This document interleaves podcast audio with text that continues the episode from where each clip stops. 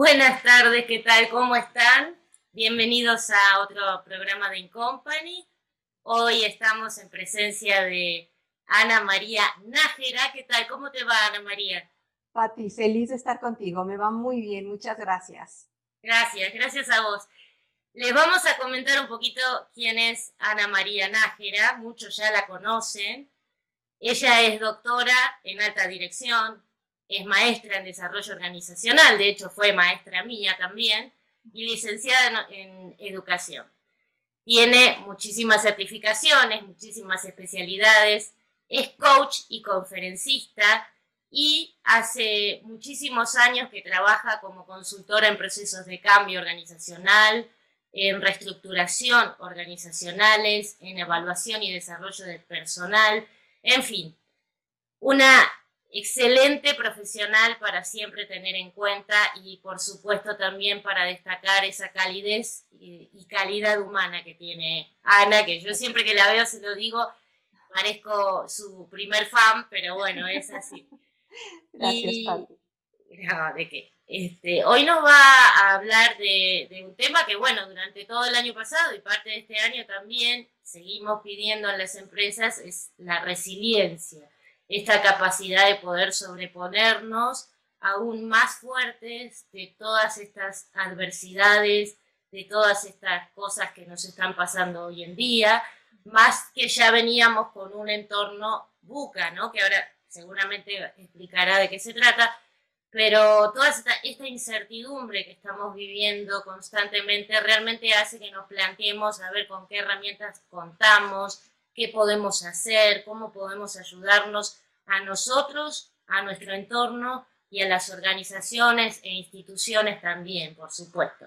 Así que, Anita, muy agradecida de que estés aquí con nosotros realmente y, y bueno, te dejo, te doy la palabra para que nos puedas comentar todos estos temas.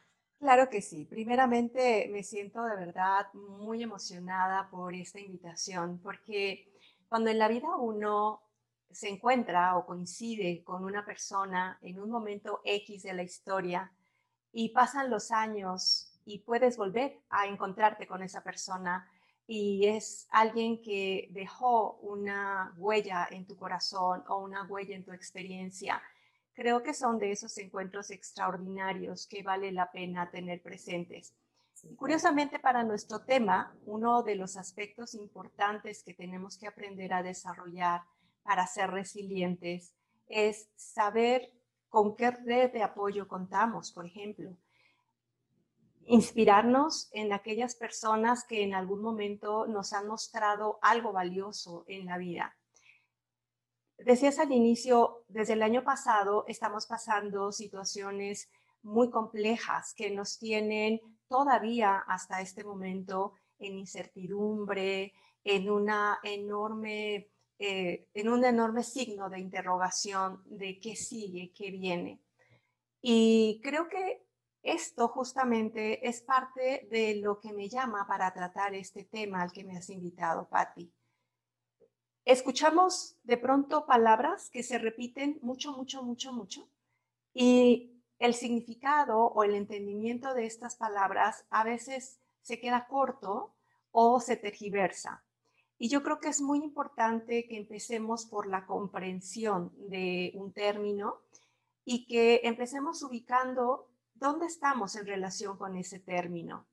Algo que yo veo y que me encantaría para iniciar es que es muy importante que las personas hagamos introspección dónde estamos, cómo nos sentimos, eh, estas condiciones que se están viviendo en este momento, cómo me tienen.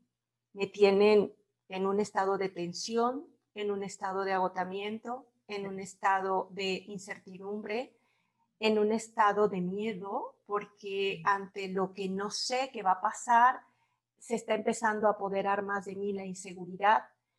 Y en esta charla me gustaría mucho que lancemos preguntas de pronto para que cada uno de o cada una de las personas que nos estén acompañando reflexionen. Eso es lo que me encanta de estas oportunidades, que haya la oportunidad de reflexionar. Entonces, la primera pregunta de esta tarde justamente va en que cada uno de nosotros nos preguntemos cómo estamos sintiéndonos el día de hoy con respecto a nuestro entorno, a lo que está pasando en nuestro entorno laboral, en nuestro entorno familiar, en el entorno social. Cada uno de nosotros va a tener una respuesta, muchas respuestas, algunas serán coincidentes y otras no. El punto es que cuando me pregunto cómo estoy y me respondo, lo siguiente que me tengo que preguntar es qué tengo que hacer o qué puedo hacer para sentirme de una manera diferente. Y ante un entorno incierto, esta palabra que mencionaste tan famosa, eh, que empieza en el ejército, tú sabes que el ejército nos ha regalado muchas cosas en la administración, y un buen día en la Guerra Fría apareció el término buca. Y este término, hablando de volatilidad, hablando de eh, ambigüedad, complejidad y de incertidumbre. Entonces, si de pronto la volatilidad, la incertidumbre, la complejidad y la ambigüedad están juntas, que es nuestro entorno hoy en día, pues cabe que las personas estemos temerosas de ser capaces de responder a lo que nos pide el entorno, a lo que nos exige el medio ambiente y a todas estas condiciones que se han venido a colocar en nuestras vidas. Hogares que se transformaron en la oficina, en la escuela, en el lugar de recreo, en el lugar de convivencia, 24 por 7, mm. espacios a veces muy reducidos, en donde se limita mucho la posibilidad de hacer todos estos roles en el mismo espacio. Un tema de crisis sanitaria que, dada, dado el desconocimiento que se tenía de la misma, ponía a la gente a temblar y a otros en la incredulidad esto no está pasando, son inventos, no sucede algo. Y sin duda, los seres humanos respondemos con mayor lentitud a las exigencias del cambio en ocasiones que a lo que debiésemos de saber responder más rápido. Y tú estarás de acuerdo conmigo que en el entorno se están manejando noticias ciertas, pero también las que no lo son. Sí, generan tanto miedo, ¿no? También, porque ¿a quién le creemos?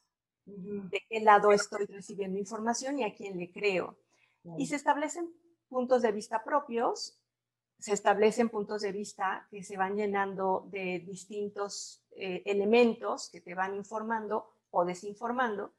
El punto es que es innegable que tenemos un momento de crisis, que tenemos un momento también de oportunidad, porque hay muchas cosas que están siendo muy complejas, que están requiriendo que nuestra capacidad intelectual y nuestra capacidad emocional se ponga a nuestro servicio y al servicio de los demás, porque no somos seres aislados, vivimos en convivencia y tenemos que aprender a desarrollar habilidades que nos permitan interactuar de la manera más sana posible. Entonces, quiero empezar hablando de buca porque me parece que es la parte que nos llevará a la resiliencia. Este entorno volátil, este entorno de incertidumbre, de complejidad y de ambigüedad, que lo que significa es que tenemos preguntas rápidas, requerimientos rápidos y a veces no tenemos certeza del camino que hay que tomar. En ocasiones tiene que ver con que de pronto el líder que tiene que marcar rumbo tampoco nos está pudiendo marcar rumbo. Empresas que dejaron de tener ventas, empresas que incrementaron como nunca antes sus ventas, empresas que estaban a punto de cerrar y de pronto se presentó que esta pandemia era su oportunidad de resurgir. Empresas que de pronto eh, empezaron a incrementar sus récords de venta, pero otras que trataron de aguantar lo más que pudieron y tuvieron que empezar a reducir su plantilla de personal, tuvieron que comenzar a limitar su posibilidad de, ya ni siquiera de crecimiento, de sobrevivencia. Y cada uno de nosotros le han rodeado circunstancias particulares o muy cercanas a esto que comento, o solamente como referencia, como decir, pues sé que a mi amigo le pasó, sé que a mi primo le pasó y a mí no me ha pasado algo así. eso no me exime de la posibilidad de que en algún momento tenga el desafío ante cambios drásticos, inesperados, violentos y poco deseables.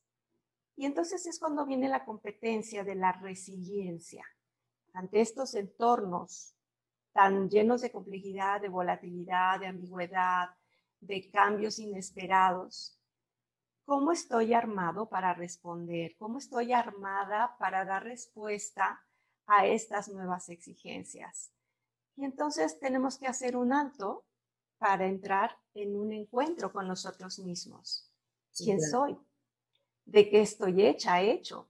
¿Qué me, qué me tiene fortalecido o fortalecida en mis características, en mis valores, en mis habilidades? ¿Qué puedo ofrecer al entorno que me está exigiendo tanto? Y sin dejar de creer en mí, sin perder la fe, sí con una plena conciencia de que en algunas cosas quizá no soy competitivo o competitiva. Mm, quizá no duele, ¿no? Duele, claro.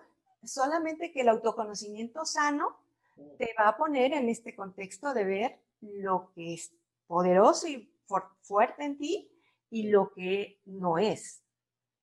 Y cuando eres capaz de aceptar todo lo bueno que tienes y todo lo que no dominas, y poner también en contexto que es factible que aprendas pronto y que no entra dentro de una posibilidad pronta o posible, pues del día creo que ese es el autoconocimiento más honesto, de verte y saberte en realidad como eres. Y sobre todo creo, perdona que te corte, ¿no? Pero me, me vino el ejemplo de de esta cantidad de consultores recientemente creados. Yo entiendo también hay una necesidad, porque todos estamos en la lucha de conseguir el trabajo, del eh, recuperar clientes o mantener a nuestros clientes ¿no? contentos y todo. Pero este surgimiento tan de golpe que, que yo he escuchado a muchos colegas que decían, bueno, yo le entro a todo. O sea, eh, agarro lo que haya, aún no teniendo la expertise. Y entonces está muy difícil también tener esta, esta identidad, ¿no? De decir, yo conozco mis limitaciones o sé hasta dónde puedo llegar, inclusive en lo profesional. Y lo platicábamos unos minutos antes de entrar al aire, la importancia que tiene la ética si nosotros nos vamos al tema, al tema ontológico, a esta capacidad del ser, y luego al tema deontológico, que tiene que ver con tu ética de acuerdo a la profesión que ejerces, cómo te apegas a un código de ética, cómo te apegas a una forma de realizar tu trabajo confiablemente. Porque, Patti, a lo mejor haces una venta, dos, tres, porque logras que la gente te compre lo que le dices que sabes hacer.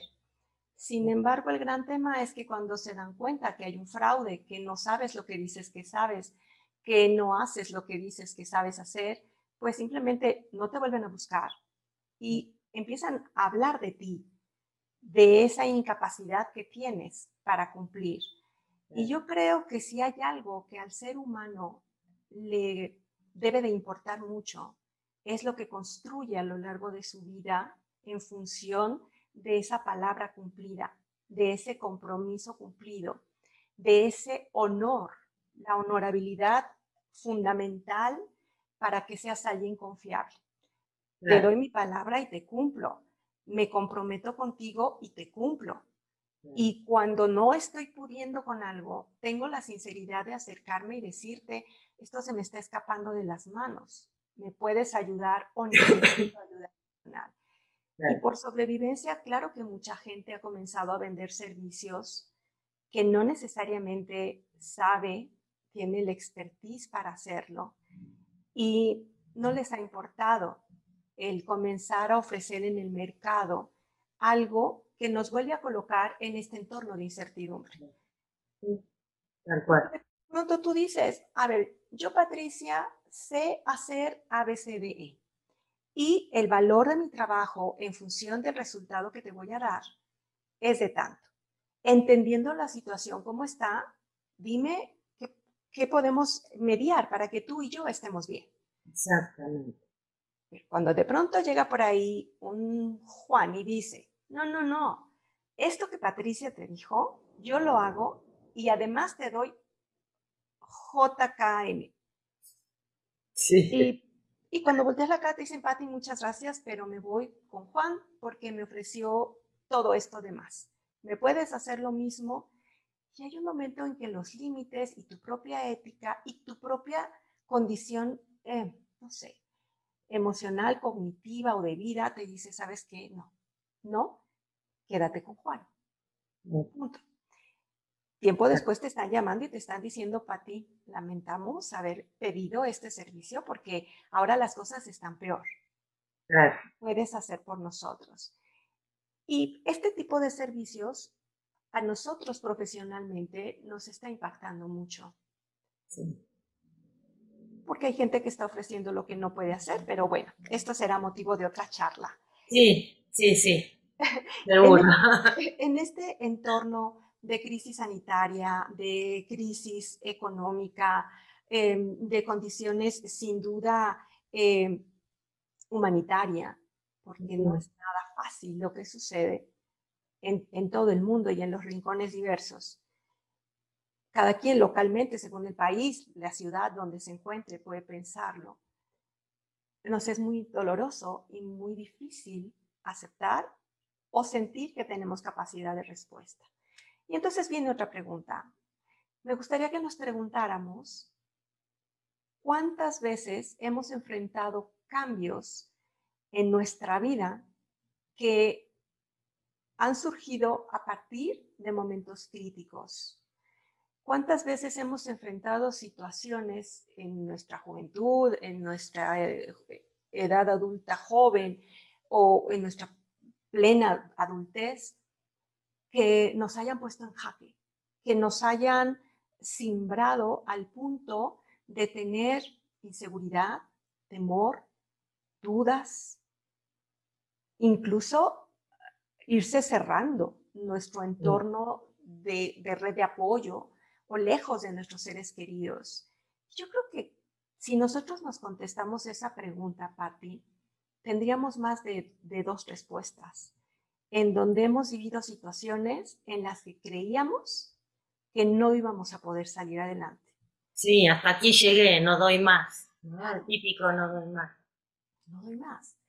Tristes, deprimidos, ansiosos, eh, enfermos incluso de tanta tensión y que de pronto, viendo en retrospectiva, mirando por el retrovisor, decimos, la pasaba muy mal.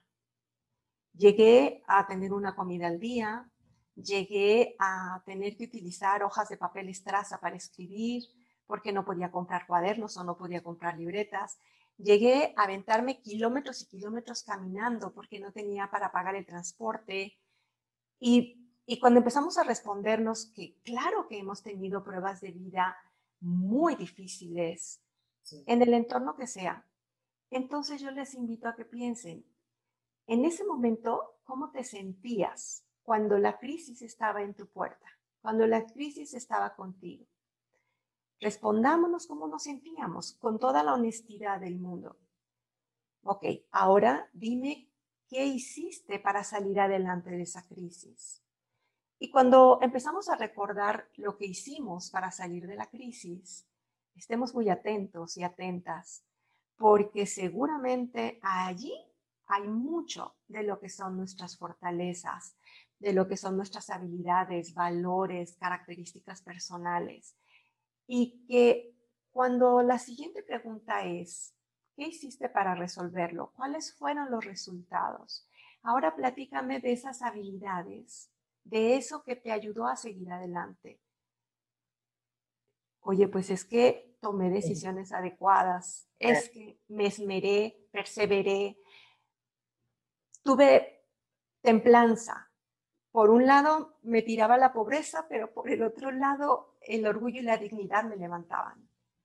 Ok, entonces creciste, tuviste elecciones. Eso es ser resiliente. Tener la capacidad de enfrentar agentes o condiciones adversas y enfrentando esa adversidad, salir adelante. Cuando una persona sabe reconocerse capaz de salir adelante de crisis y les da el justo valor que tienen en el momento y entonces que se presentaron para no devaluar tu concepto de ti, tu opinión de ti, porque si hace 10 años enfrentabas una crisis, los recursos personales que tenías hace 10 años no son los que tienes ahora. Son distintos. Entonces ahora tendrás que hacer una lista de hoy que tienes autoconocimiento otra vez. ¿Dónde estás hoy? Y la resiliencia tiene como primer necesidad para poder aplicarla, para poder caer en cuenta qué tan resilientes somos, que nos conozcamos. Y la resiliencia tiene una dosis de autoestima. Pero yo no me puedo querer si no empiezo por saber y aceptar quién soy. Y yo creo que vale la pena destacar también que, no solamente el poder hacer un recuento de todas esas habilidades o virtudes o, o capacidades que tenemos, sino también el decir, bueno, voy adelante, pero no me llevo a nadie puesto. Porque también es, yo conozco gente que, que sí tiene esa fortaleza, pero llega un momento en que me pone en duda, ¿no? Si es realmente fortaleza o es decir, voy, no me importa lo que dañe en el camino. Porque sí hay que tener en cuenta, creo yo, el entorno en el que estamos. Y lo que estás diciendo me parece de alto valor, porque justamente cuando te conduces en un esquema de valores, lo que vas a hacer es vivir con un respeto profundo a tu prójimo, vivir con un respeto profundo a la naturaleza, vivir con un respeto profundo a, este entorno y saber que cada ser humano que te rodea es digno de respeto y que asumir tu responsabilidad éticamente hablando implicará que no te lleves a alguien de por medio. Estoy de acuerdo contigo. Porque si mi, máxima de vida fuera em, voy derecho y no me quito y atropella a quien atropelle, pues por supuesto no estaríamos hablando de este concepto que nos importa compartir, que es esto de ser resiliente. Entornos buca, volátiles, inciertos, ambiguos, complejos. ¿Cómo hacemos para lograr transformarlos incluso. Y entonces me atrevo a hablar aquí, Patti, de dos términos adicionales a la resiliencia. Uno es la resiliencia como esta capacidad de enfrentar los agentes adversos que nos permiten enfrentar las condiciones que nos están moviendo, nos están sacando de, de, de equilibrio, de armonía, por un término que es la antifragilidad, lo antifrágil esta capacidad de poder saber que en medio del caos, en medio de la crisis, vamos a construir algo. Esta capacidad de poder ver que soy resiliente porque enfrento la adversidad, porque manejo una gran templanza y también me conecto con una capacidad innovadora, creativa, responsable en donde viendo la crisis, viendo el caos, viendo los elementos que están siendo verdaderamente tan caóticos que pareciera que es el fin del mundo, en ese momento se me ocurre que hay otras posibilidades de seguir adelante. Hay, un, hay un libro que recomiendo mucho, que no es nuevo, pero es valioso para estos momentos, que justamente es el libro de Antifrágil de Nassim Taleb, en donde nos regala la gran oportunidad de ver cómo, tomando la resiliencia como punto de partida, sumamos la capacidad de construir en el caos. Y dice él, cualquier entidad se puede ver favorecida de la crisis en el sentido de que ante todas estas exigencias que me pone el entorno, construyo posibilidades, construyo opciones. Y el siguiente término que quiero compartir es el término de la longanimidad. La longanimidad es una virtud superior que habla de la generosidad, de la bondad, que en medio de situaciones caóticas, críticas y adversas puede conservar el ser humano, que puede tener la bondad en su corazón para compartir lo que tiene, que puede sonreír en medio de la adversidad y que ese valor supremo va a evitar lo que tú acababas de comentar hace unos minutos, que no me voy a llevar a alguien, al contrario, voy a compartir en medio de esta crisis. Una, una prueba eh, clara de, de, la longanimidad, por ejemplo, nos la presentó Víctor Frank en un campo de ah, concentración, en donde tuvo la generosidad de compartir con sus compañeros prisioneros lo que él sabía para ayudarles a encontrar un sentido y un propósito en su vida y tratar de que cada noche cerrar el día con una intención y una idea de que haya un futuro. Y creo que eso es parte de lo que tenemos que detener a ver en este tema tan sonado, que es el tema de la resiliencia. ¿Qué tenemos que hacer? ¿Nacer resilientes? No. Hay características, por supuesto, que nos van a ayudar para más rápidamente responder, pero resulta que la resiliencia se aprende. Resulta que la resiliencia es un enorme regalo que está ahí y que podemos aprender.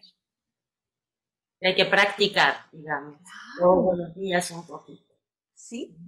Y entonces cuando nosotros tomamos este tema para compartir con la gente, pues ok, me han hablado mucho de resiliencia, pero ¿y qué tengo que hacer para ser resiliente? O para reconocerme o saberme resiliente. Pues primeramente es entender que hay personas resilientes y hay empresas resilientes y hay sociedades resilientes. Cierto. Entonces, la resiliencia ha existido históricamente, aunque hoy se vio en este tiempo, en este, año y medio, un extraordinario momento para hablar de ello. Y comprender esta resiliencia en cómo no desde el punto de vista físico, sino desde el punto de vista psicológico, la construimos. La resiliencia como un tema físico, tú sabes, es esta capacidad que tienen eh, los elementos de un cuerpo físico de recibir una presión y en el momento en que deja de recibir esa presión, vuelve a su forma original. En el caso del ser humano es maravilloso, porque cuando tenemos esta presión, podemos recibir lecciones de tal magnitud que nos hacemos mejores. Cuando logramos ver lo que me ha dejado como lección los momentos de adversidad, lo que me ha permitido construirme como persona, el haber salido adelante de los momentos difíciles y complejos, entonces soy más que la física.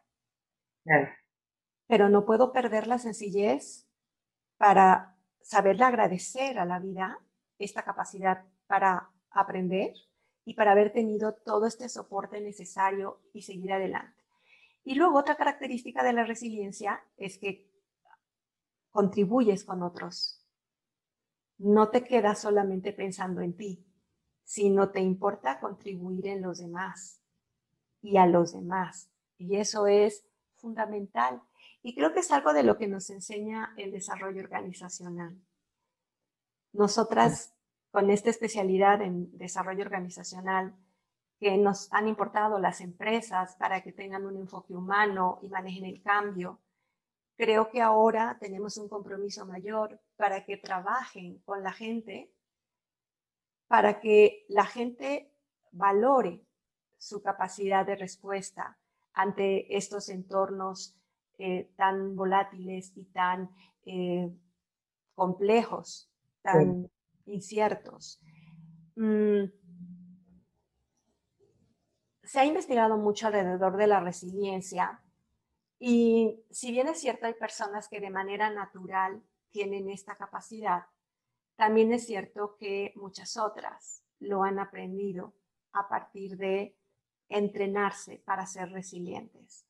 Y yo creo que como tus programas buscan que la gente se lleve eh, pues cajita de herramientas en donde puedan tener ideas de qué es lo que pueden hacer, empecemos por decir, primeramente, como en resumen, la resiliencia es esta capacidad para afrontar agentes adversos y que nos da una habilidad para poder regular síntomas físicos que se producen por el propio entorno incierto, ambiguo, etc. Y que en la dificultad lo que nosotros vamos a mostrar es habilidad para recuperarnos rápidamente de esas condiciones adversas y poder aprovechar nuestras fortalezas y avanzar un paso más hacia adelante. Dentro de las personas que han escrito sobre resiliencia, yo quiero retomar eh, siete habilidades que, que componen la resiliencia.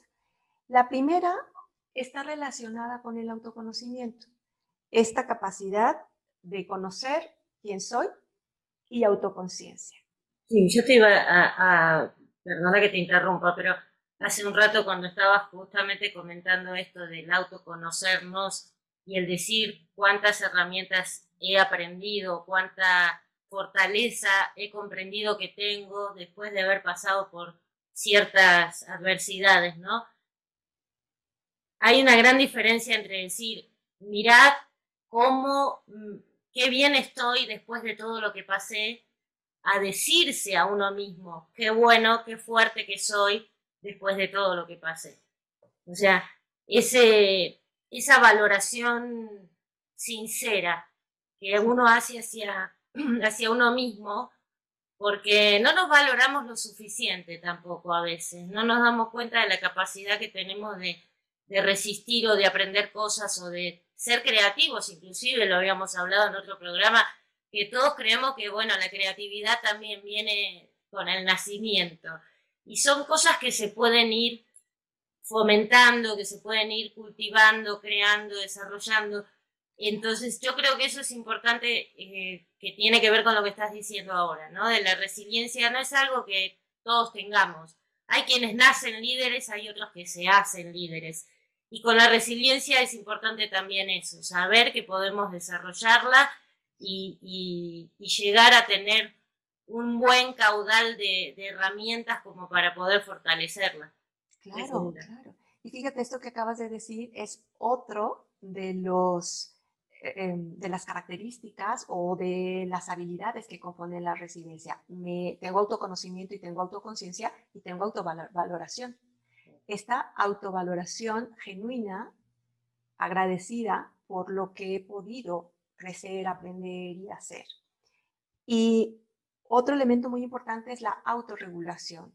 Esta autorregulación emocional que por supuesto no quiere decir que de pronto no sienta miedo, no quiere decir que de pronto no sienta enojo, angustia, solo quiere decir que tomo conciencia de esto que siento y regulo esto que estoy sintiendo para no desbordarme y perder el control. Ante situaciones críticas, nos volvemos a veces callados, taciturnos, pensativos, tan silenciosos que todo lo vamos consumiendo hacia adentro, una implosión tremenda. Y otras veces nos volvemos intolerantes, irritables y explotamos con los que están cerca de nosotros y a veces con los más débiles. ¿Cuántas veces no hemos escuchado de padres o madres que llegan al lugar irascibles, totalmente fuera de sí, y comienzan a tener un estado y un trato de violencia al interior del hogar tremendo? porque en el lugar donde debieron haber manejado su inconformidad o su incomodidad, no lo hicieron, o porque debieron haber canalizado con el ejercicio, con la caminata, con la respiración, con el pensamiento, con lo que fuera, con lo que fuera, para poder llegar en, en una mejor autorregulación. Entonces, esta es otra habilidad que compone la resiliencia. Y sin duda hay una necesidad importante de pensar, una agilidad mental, como bien decías, para decir, podemos hacer acá, puedo hacer acá, puedo, tengo, tengo estas alternativas. Piensa, razona, analiza, ve escenarios. Y a veces cuando se te cierra el mundo, cuando sientes que, que ya no hay más posibilidades, respira profundo, escribe, pone en blanco y negro, ayuda a, que existan una tormenta de ideas con gente de tu confianza, porque no te puedes encerrar en una cápsula pensando que ya no hay opciones. Piensa de pronto en alguien que sea una inspiración para ti, que hubiera hecho tal persona si estuviera en mi lugar, qué me diría tal persona que hiciera. Si estuviera en mí resolver, pensando que tengo todas las capacidades y habilidades y puedo elegir mi mejor escenario, ¿qué elegiría y cómo llegaría a él? Porque tengo que romper la inercia de que siento que no puedo. Sí, hay, hay momentos en la vida en donde a uno le parece que no hay salida.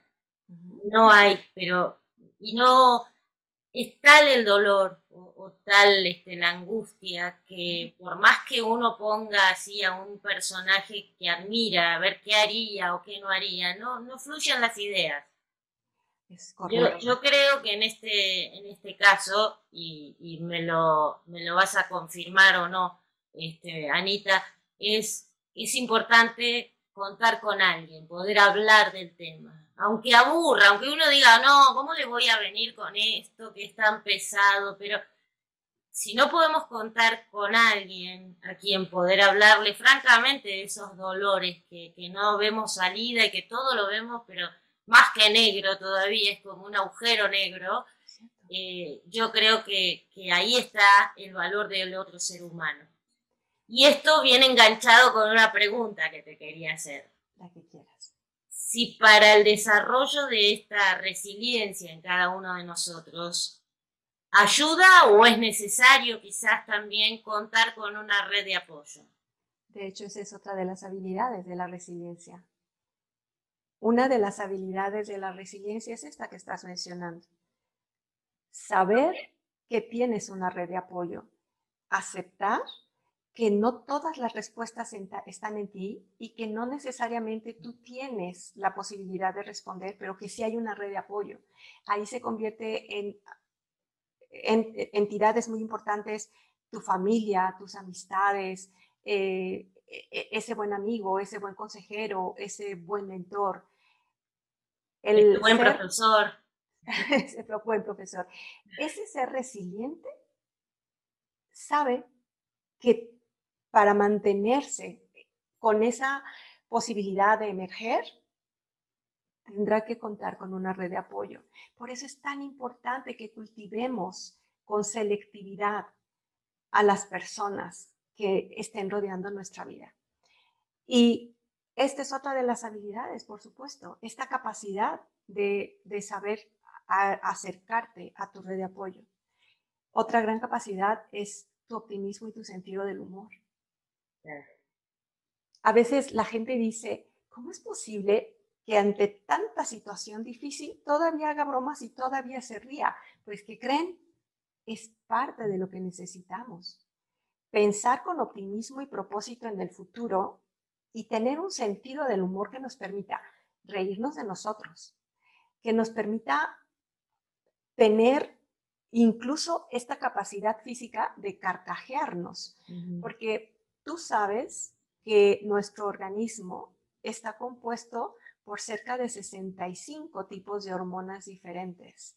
Y hay cuatro de ellas que lo que nos van a dar es la capacidad de alegría, de felicidad. Cuatro nada más. Para que nos den esa parte, sí, la serotonina, la dopamina, cuatro, y, y tenemos que ponerlas a nuestro favor.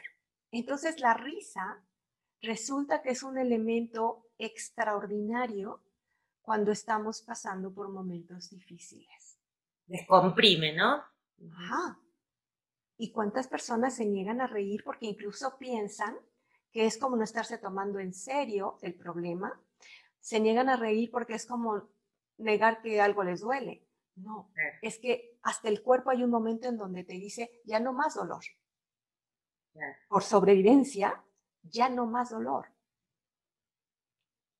Si nosotros nos vamos, Patti, a las historias de sobrevivientes, como, como históricamente los sobrevivientes de los Andes, los sobrevivientes de minas que de pronto se colapsaron y hubo mineros que fueron rescatados. En todos los casos te van a hablar que hubo un integrante en el equipo que les ayudaba a tener buen humor, que hubo un integrante en el equipo que les robaba carcajadas. Bueno, es que eso era indispensable para sobrevivir.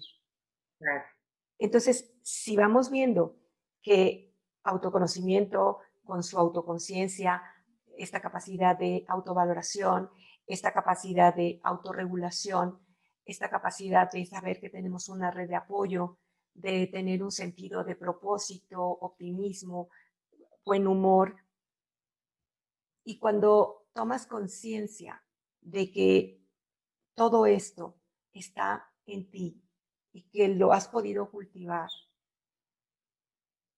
vive el valor de la gratitud. Agradecimiento a la vida, agradecimiento a ti, agradecimiento a todo aquello que ha formado parte de lo que te tiene al aquí y a la hora, de lo que te ha traído hasta acá. Y a veces, incluso ya yendo más allá, hay quienes comienzan a hablar de esta capacidad de manejar el perdón. Claro. Porque vas limpiando tu mente y tu espíritu y tu, y tu corazón de aquellas emociones que te dañan y te quitan energía. El punto es que desde estas siete habilidades que componen la resiliencia, si hacemos este ejercicio, primero, cuando hemos pasado momentos críticos, ¿cómo nos sentíamos? ¿Cómo lo veíamos en ese momento? ¿Cómo enfrentamos la situación? ¿Qué hicimos para enfrentarla? En ese entonces, ¿cuáles eran mis habilidades, mis cualidades? ¿Quién estuvo conmigo? y ahora voy a tomar conciencia de quién soy, de lo que valgo, de lo que tengo como red de apoyo, de lo que puedo aprender a ser más optimista. Yo les diría que aún en este entorno buca que tenemos, volátil, complejo, eh, ambiguo, todo, todo esto que tenemos, sigamos haciendo plan de futuro, sigamos pensando en un propósito para el mañana, porque el ser humano se alimenta también de un deseo de algo que quiera alcanzar, de algo que quiera lograr. Démonos cuenta de nuestras cualidades que están dentro de estas habilidades resilientes y cultivemos aquellos valores que nos van a ayudar a no atropellar a los demás, a no pretender salir adelante, pase por sobre quien pase. Mm. Y dándome cuenta que hay cuatro componentes en los que se agrupan las habilidades que he mencionado. Un componente es la competencia social, esta capacidad de saber relacionarnos con los otros, de saber entender el entorno, de saber lo que está pasando a nuestro alrededor. La siguiente, resolución de problemas. Cuando nosotros verdaderamente eh, enfrentamos con responsabilidad los problemas, las dificultades, el encono que pueda haber en algún momento y resolver. Dañamos mucho a los niños cuando les queremos dar todo digerido y resuelto las personas para ser resilientes tenemos que enfrentar problemas y resolverlos. Es como hacer callo, como, como ponerle a trabajar el músculo.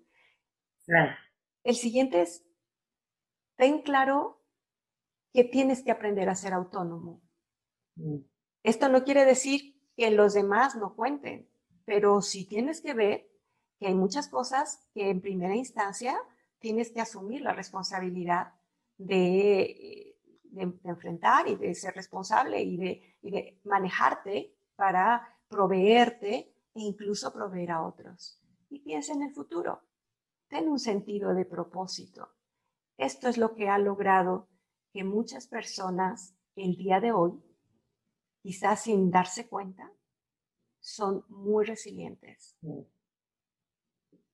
A ti creo que tú y yo hemos sido testigo, testigas, o testigos, perdón, de personas que han perdido seres queridos ante esta situación sanitaria en el mundo en condiciones muy dolorosas y que de pronto le han seguido diciendo sí a la vida porque, porque hay hijos que, que, que sacar adelante o porque hay un sueño, una meta que alcanzar, algo que se quiere lograr, un sentido de trascendencia, en donde dices, quiero estos programas porque quiero contribuir con un grano de arena a que haya gente que tome conciencia de posibilidades, de que en el mundo hay posibilidades de avanzar, de obtener, de dar. El dar es una de las situaciones y de las circunstancias que hace que una persona ame la vida. Pregunta a las personas mayores que de pronto las retiran de cualquier actividad ah, y empieza su decadencia. Automáticamente el hecho de que sientan que ya no pueden dar, que ya no pueden contribuir, los apaga.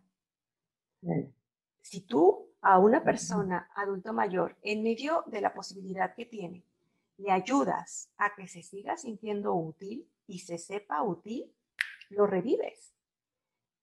Hay gente que dice, llegó el nieto, la nieta, y ahora tengo por qué estar ocupado y ocupada, tengo por qué estar bien, y, resulta que ya no les duele la cadera, resulta que ya caminan mejor, porque su vida adquirió una posibilidad de sentirse útiles. Entonces, algo que tenemos que aprender es a dar, Pati. Y hacer estos programas, hacer este tipo de encuentros, es una manera de contribuir. Y una persona resiliente con longanimidad sabe ser generosa, sabe dar, le importa dar. Wow. Me, me quedé muda porque la verdad que todos estos conceptos que, estuviste compartiendo son súper valiosos. Y sí, también el deseo es de que no queden en, solo una linda, una, una linda expresión o un deseo, ¿no? Solamente, sino que hagamos ese insight y hagamos esta reflexión de que todos nosotros podemos mejorar un poquito más, dando un poquito más que no necesariamente el dar nos deje vacíos, al contrario, a veces el dar también nos enriquece. Y el tener en cuenta y ese respeto que necesitamos tener hacia el al otro, y, lo voy a decir muy coloquialmente, ¿no? A veces es difícil, es muy difícil respetar al otro que nos está matando en la vida, o que es, pero eh, creo que el respetar a una, la persona que nos molesta o que no nos cae tan bien, tiene mucho que ver con cómo somos nosotros o el valor que nos damos a nosotros.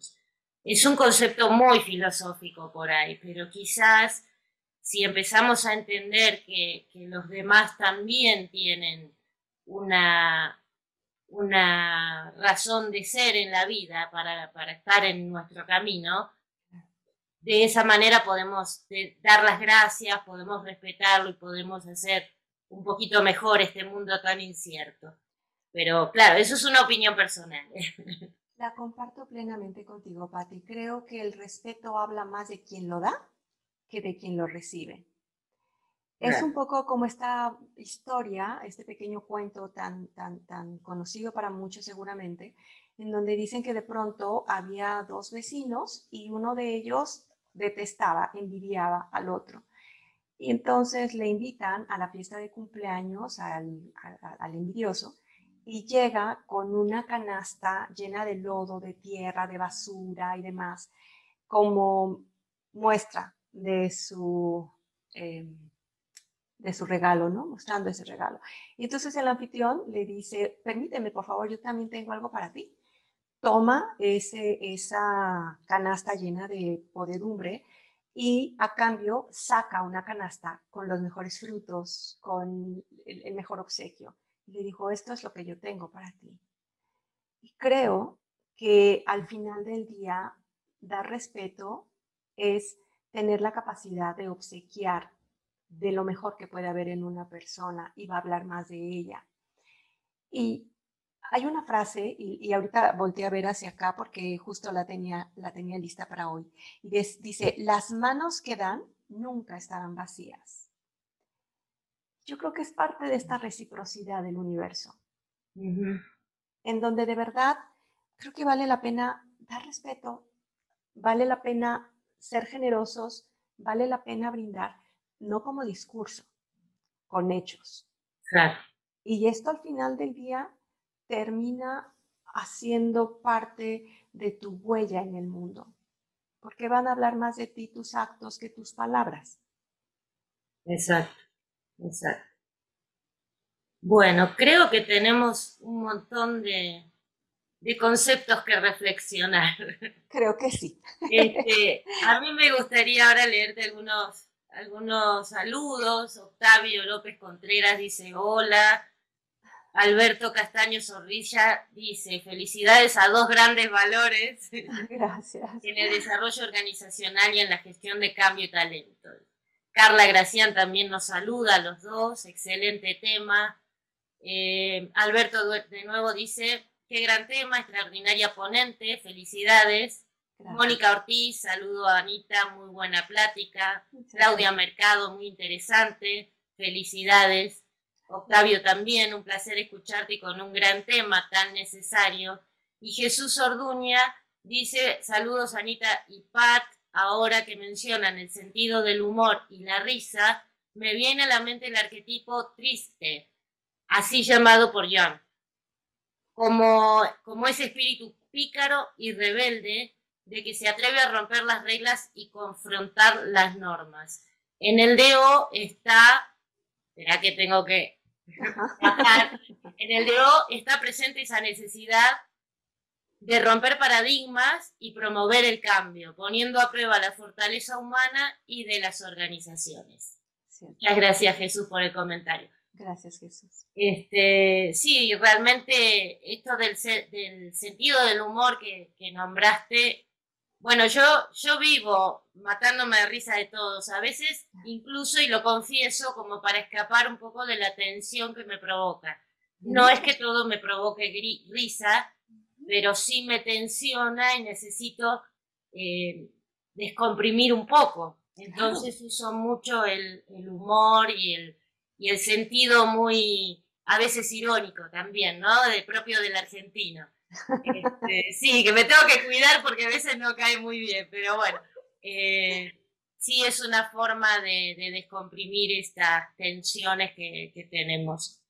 Este, bueno, ya, ya estamos llegando al final. Yo tenía otra pregunta más para hacerte, no sé si, si lo podemos hacer en corto. Con todo gusto, claro. Porque a mí me preocupa en el tema de las organizaciones o en las instituciones justamente en estos entornos buca, que, por un lado quieren promover la cultura del error, ¿no? El aprender de los errores, el estar atentos a los aprendizajes que se producen a partir de un error.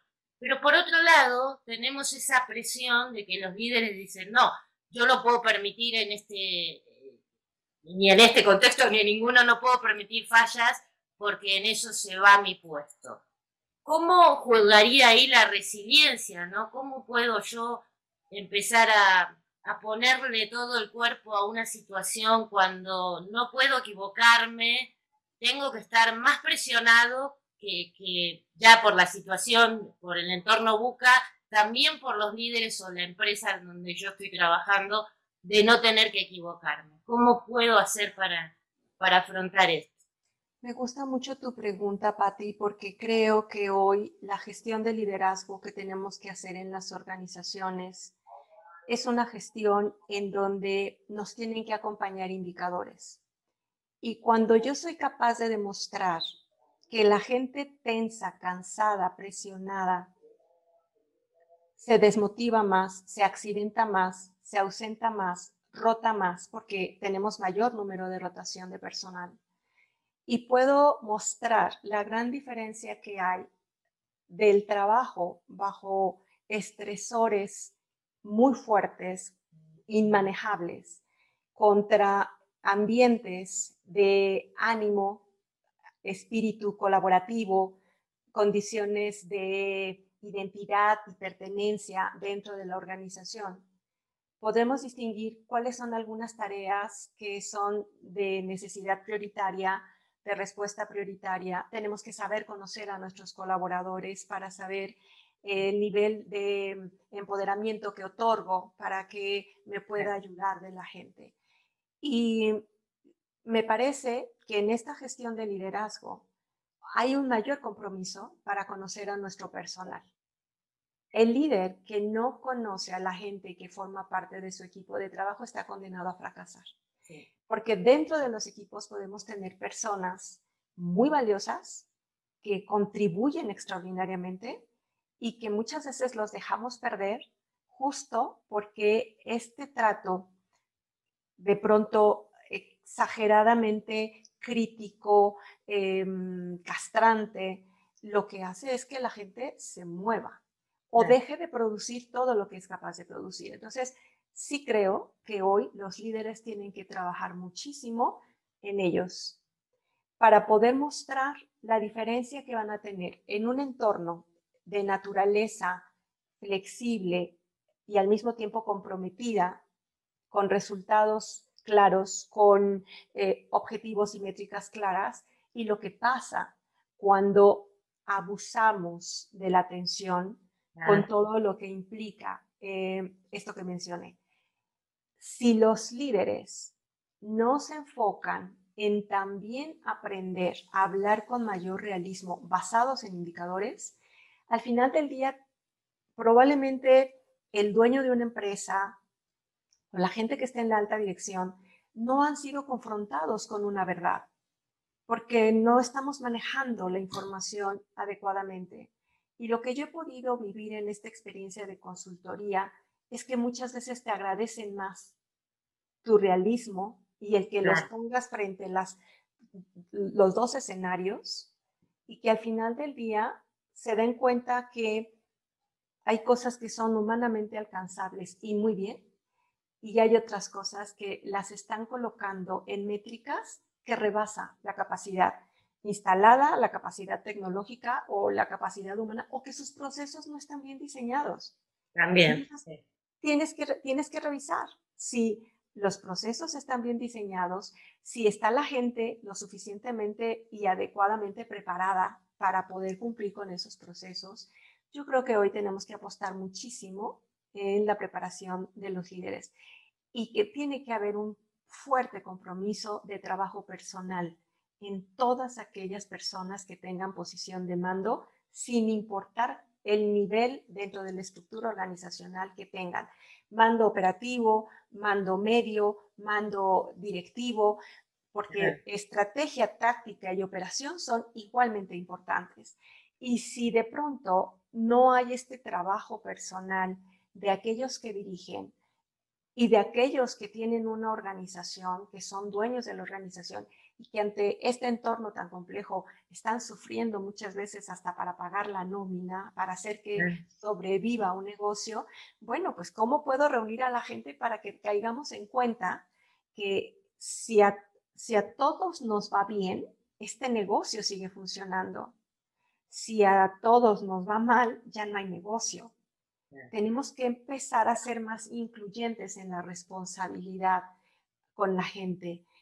Tenemos que dejar atrás ese vicio de puerta cerrada, ese vicio de no informar, de no comunicar, porque tú sabes que el tema del radio pasillo, el tema del rumor puede ser tremendamente destructivo. y es a todos los niveles. Entonces, creo que hoy en el entorno buca, los líderes saben, están conscientes y lo hacen.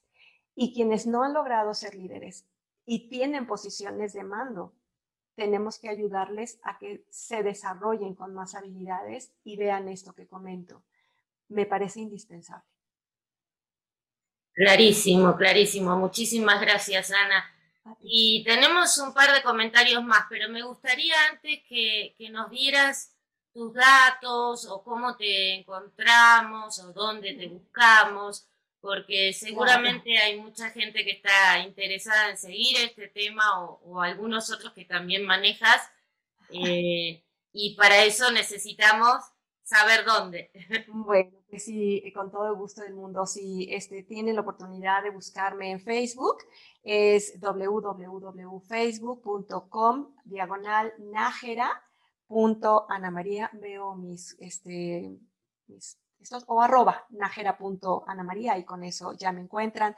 Tengo eh, una página que es más, si googlean mi nombre, Ana María Najera Lemus, aparezco en varias cosas y mi página es http eh, todo esto www www, mi nombre completito sin separarlo, anamarianajera.lemus.com y en Instagram soy arroba ana-maría-nájera.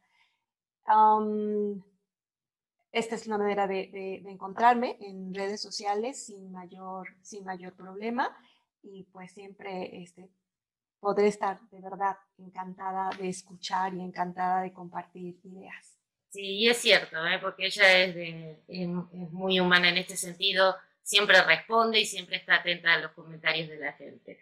Así que tenemos un par de comentarios más, como te decía, de René Nájera. Excelente información, mucho material para su análisis. Felicidades y gratitud para ambas. Muchas gracias. Gracias. Leopan dice, muy interesante el tema y muy aplicable hoy en día. Muchas gracias. Muchas gracias, Leo, también para vos.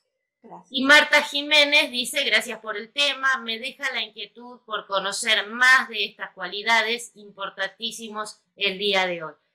Esa es la idea, Marta, así que me alegro de generar esas inquietudes, que todos podamos recurrir a, más información y a, ponernos, a ponernos en, en acción, poder decir, ok, yo puedo desarrollar esta habilidad, este, esta competencia, y ser más resiliente, que lo necesitamos, por supuesto, en cualquier entorno, no solo en el de las compañías, sino también en casa, ¿no? Eh, así que te agradezco muchísimo, Ana. Eh, espero que, podamos contar con tu presencia en otra oportunidad también. Será un gusto, claro que sí. Y te mando un beso muy, muy grande, agradecida, como, como te decía, por esta hermosa charla y este hermoso tema. Y a todos ustedes, sí. Perdóname. Gracias, a ti. Cuando quieras, de verdad, es un placer estar contigo y, pues formar parte de tu equipo poniendo granitos de arena que contribuyan a lo que justo dijo Marta, a dejar muchas preguntas en el tintero para que sean revisadas y que de alguna manera pues terminen esta tarde con esa sensación maravillosa de su gran valor como persona. Perfecto, muchísimas gracias Ana. Y bueno, ya terminamos. Les mando un gran beso a todos. Muchísimas gracias por acompañarnos. Nos veremos en la próxima oportunidad también. Mi nombre es Patricia Pérez Solernú y encantada de compartir con ustedes este humilde espacio. Muchísimas gracias. Gracias a ti también. Bye.